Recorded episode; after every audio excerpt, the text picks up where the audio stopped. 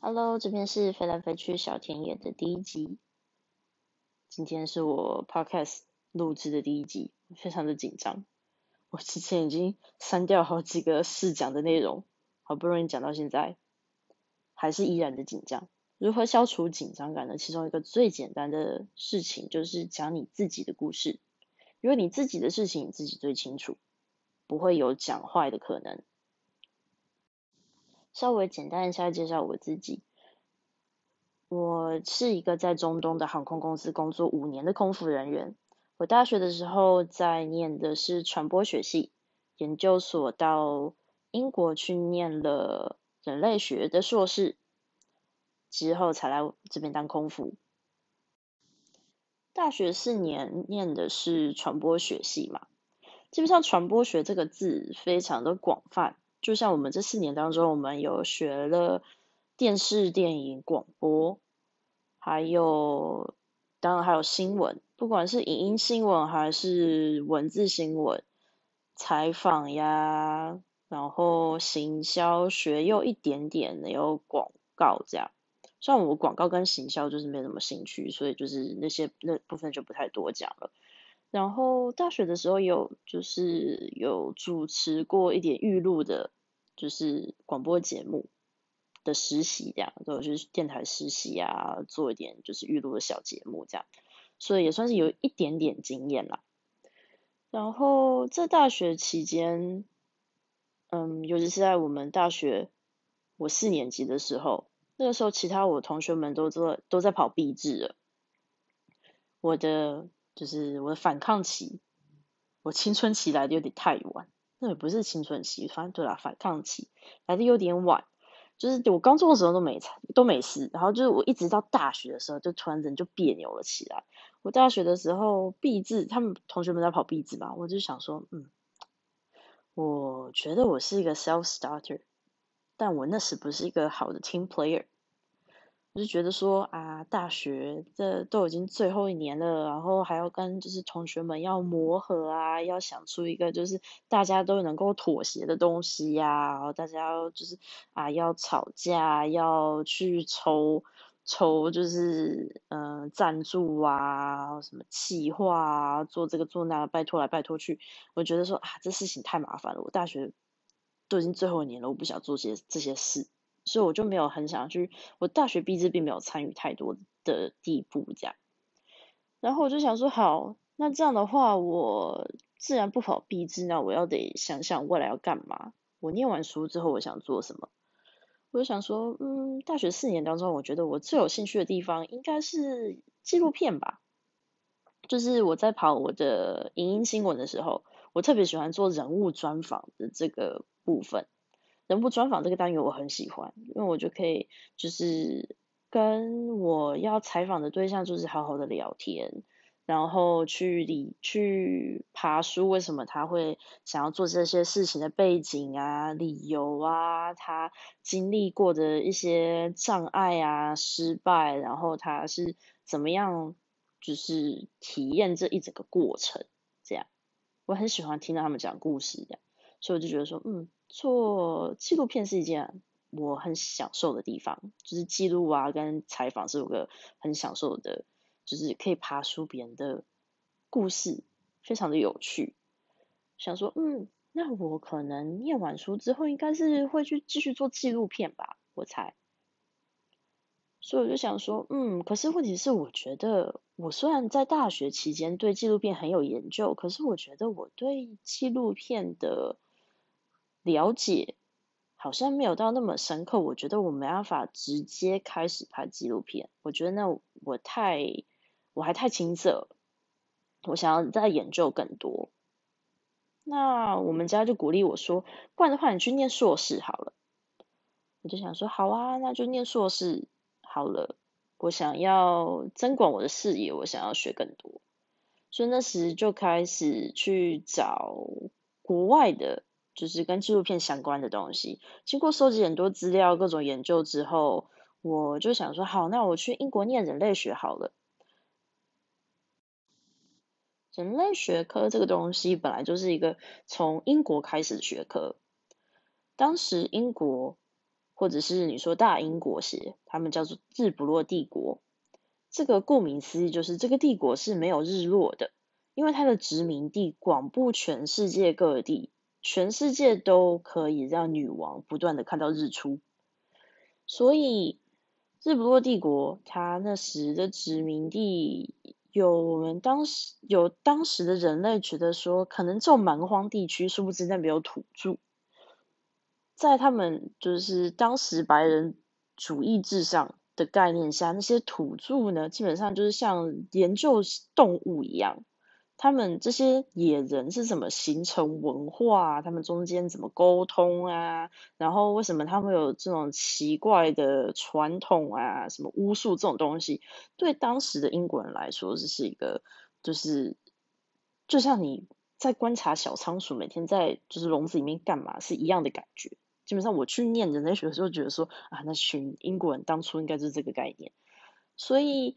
他们就从这种观察去参，然后去参与土著们的生活啊，去参与各式不一样的文化，进而写出就是嗯田野日记啊，去写出民族志，渐渐渐渐这些东西集结起来，它变成了人类学。这个学科它怎么研究呢？这是一个人类学的知识的范围。我就觉得说，嗯，对我是一个喜欢喜欢观察，我喜欢爬书文化，我喜欢知道别人的故事。这东西好像跟我想要念就是纪录片，好像还蛮蛮相关的。这是我会喜欢的内容，所以我就申请了英国的人类学研究。我当时申请的科科目其实是 Visual Anthropology，顾名思义就是它是视觉人类学，就是研究人类怎么在文明发展当中去利用视觉媒材，或者是你是怎么用视觉媒材去记录人类的文化发展，就跟我想要研究人类学的，就是嗯纪录片跟人类学，就是感觉好像还蛮，就是还蛮合的。所以我就决定说好，那我就去英国念人类学好了。结果殊不知，我真的到英国之后才发现啊，原来我学校在就是 visual anthropology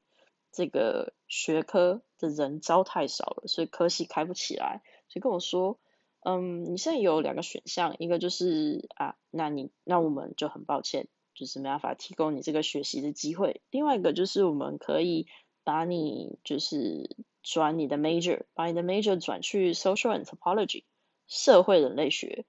看你有没有兴趣。另外我们会附赠一些就是啊，你知道跟 visual 相关的课程，希望你可以接受。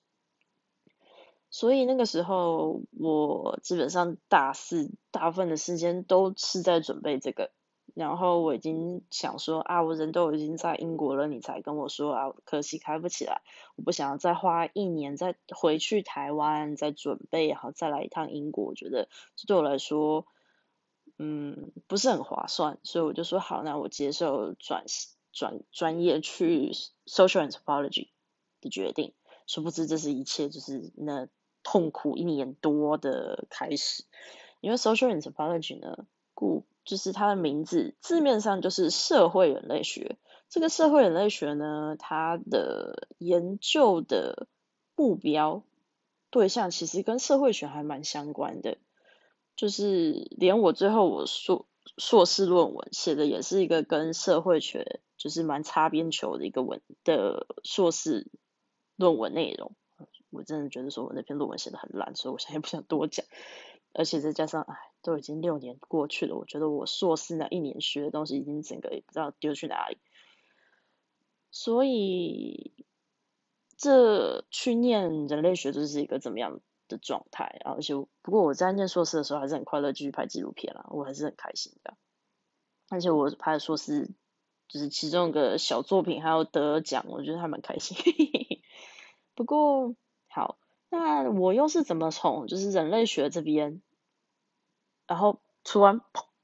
就飞到中东当空服呢啊！这中间就要讲到有点就是尴尬的事情，就是好，我那个时候硕士论文快要写完的时候，我认识了当时的男朋友。这当时的男朋友呢，他是一个约旦人，他是阿拉伯人，他是中东人。对那时的我来说，我甚至当时听到他跟我，就是我们刚认识他跟我自我介绍说他是约旦人的时候，我还想说啊，约旦，约旦是，而且那个时候他是讲 Jordan Jordan 跟约旦这个音其实差的有点多，就是你不会马上就连接到，可是我那个时候一听就嗯，再看他那个长相，我才开始连接说哇，好酷哦。它是一个我在就是国高中社会课本或是地理课本上面才会听到这个地方的人认识了也好酷哦。所以这个约旦男生他就成了我对于阿拉伯世界、伊斯兰文化，就是种种中东这些事情的启蒙者。因为在认识他之前，我真的没有想到说我会跟这些任何的事情有相关。所以我跟他从认识到约会到在一起到我们最后就是远距离啊，最后分手，总共前前后大概快三年左右吧。我觉得好，虽然说远距离交往真的是很辛苦，可是同样的在事后看看你，还是会觉得说，嗯，我很感谢他为我带来的这一切。尤其是我接触中东之后，就会发现说，嗯，中东是一个真的。在台湾你不会想到的一个地方，我跟他交往开始后，我们就直接开始远距离嘛。然后所以大学研究所毕业，他回约旦，我回台湾。我那个时候蠢蠢的，就是你也知道，就是年轻女孩子嘛，单纯的爱，就想说，那我们要怎么样延续感情啊？我们要这样的话一直远距离下去也不是办法，就得想办法见面吧。我就想说，我这样要怎么去中东？一开始想说怎么去约旦，可是去约旦有点太太，你知道，specific，有点就是太难，太精细了。所以好吧，那我们就去中东好了。那我要怎么去中东呢？以我的专业，我第一个想到的可能性是驻外记者。可是就当时的我来说，我。虽然在当在实习的时候有写过一些新闻的内容啊，甚至之后去广播电台的时候，我有做一些，就是真的有在就是正式广播电台上面发出的新闻。可是我觉得那些都不是一个真的可以值得搬上台面的正式作品，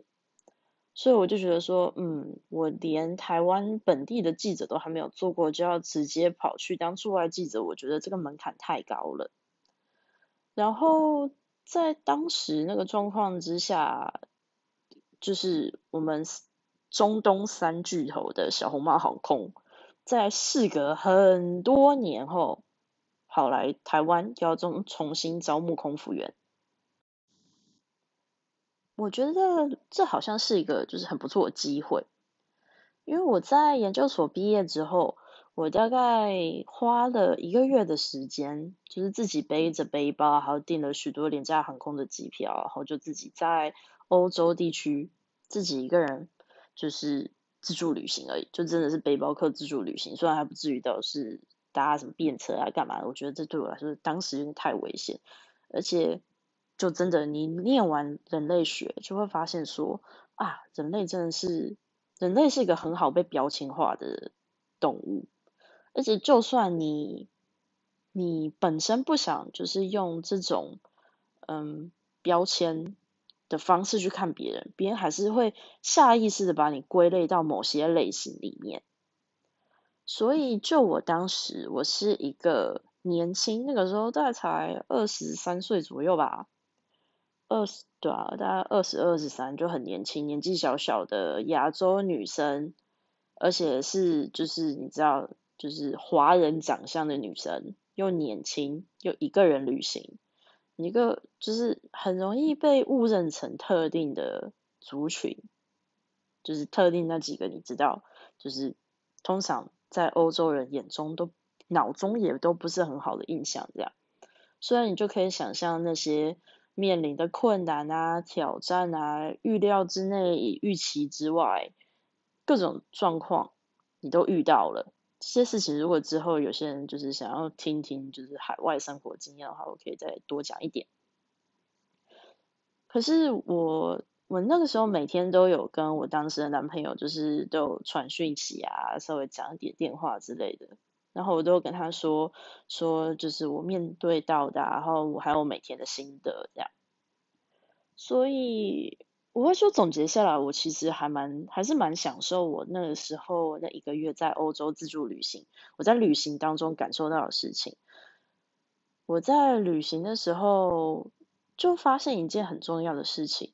就是换位思考。我在旅行当中常常很喜欢。观察别人，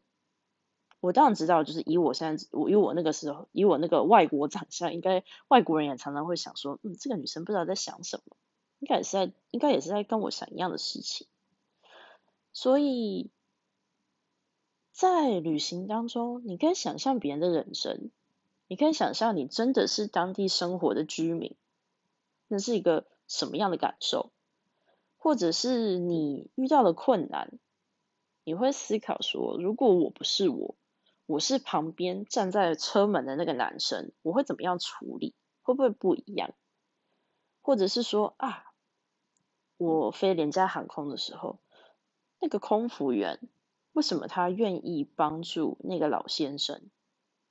可是他却不愿意帮助另外一个人呢？各种各样的事情，你就可以在旅行当中思考，在旅行当中观察出来。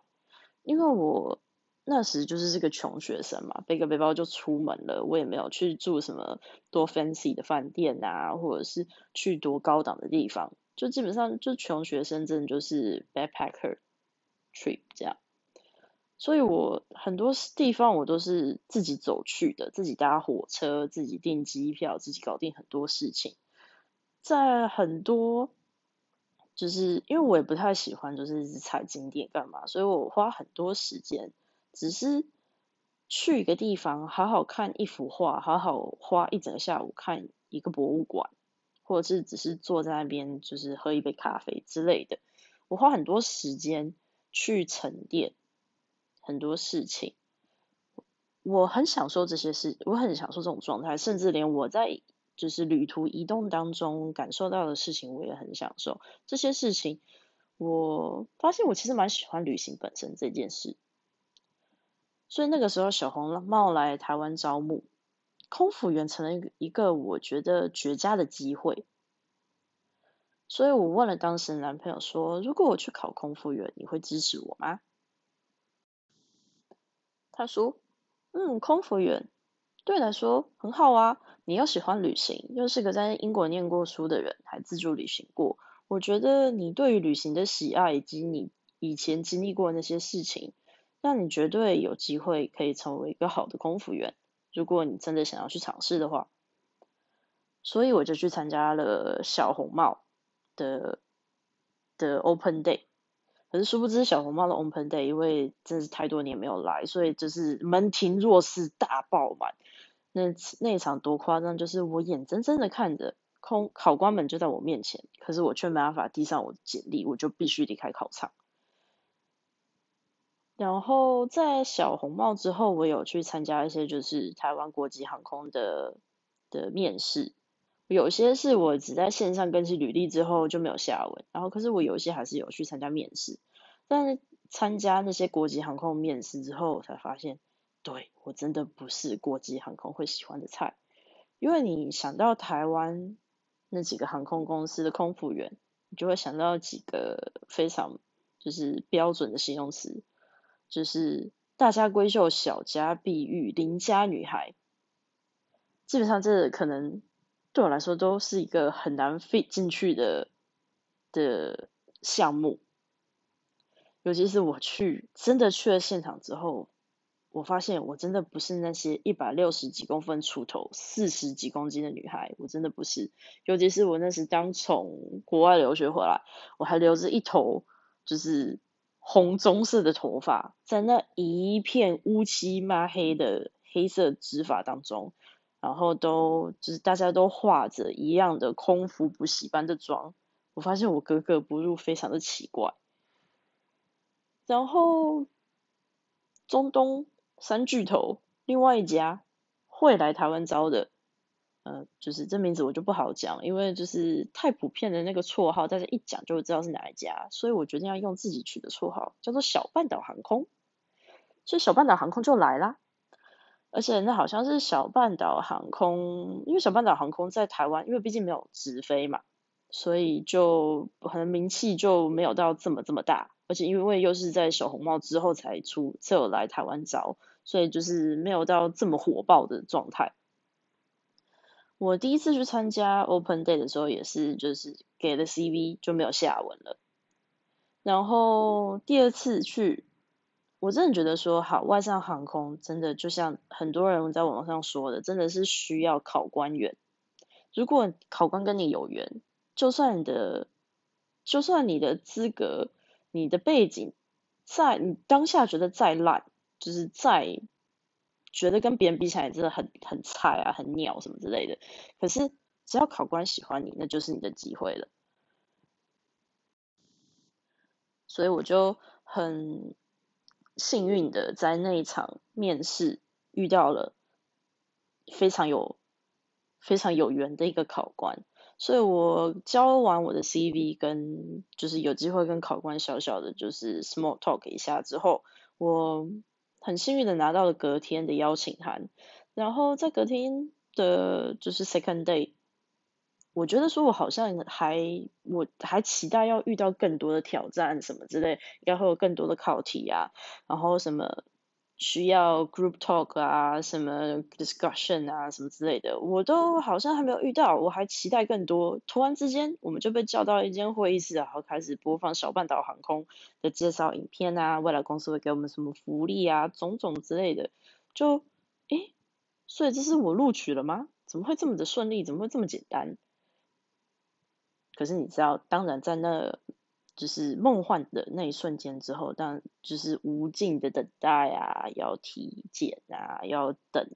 等通知，等报告，然后突然之间就是不能改的机票得离职，要要交接啊，这的就算了。所以从二零一五年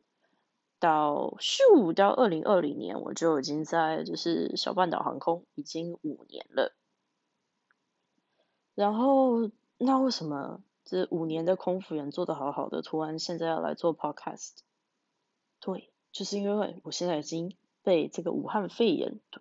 困在小半岛，已经超过原本隔离期应该有的十四天了。今天是我隔离的第二十九天，非常的不可思议。然后我在这几天真的是，嗯，思考了很多，也在想说，好，那我下一步到底该怎么办？那我觉得 Podcast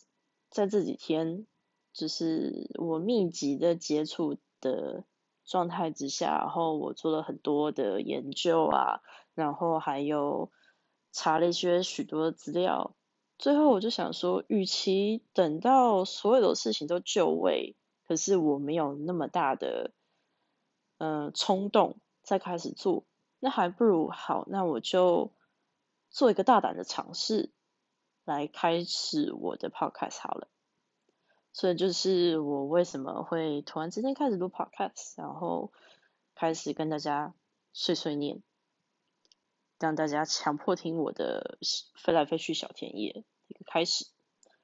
如果你还喜欢的话，我希望就是我下一就是有如果有机会啦，我有机会再录下一集的 podcast 的话，可以在。有机会让你听到我的声音喽！如果有什么机会的话，麻烦就是留个言给我，让我知道说好，我这录了大概一个晚上的 podcast，还是有点收获的。谢谢你喽，那我们下次登机见。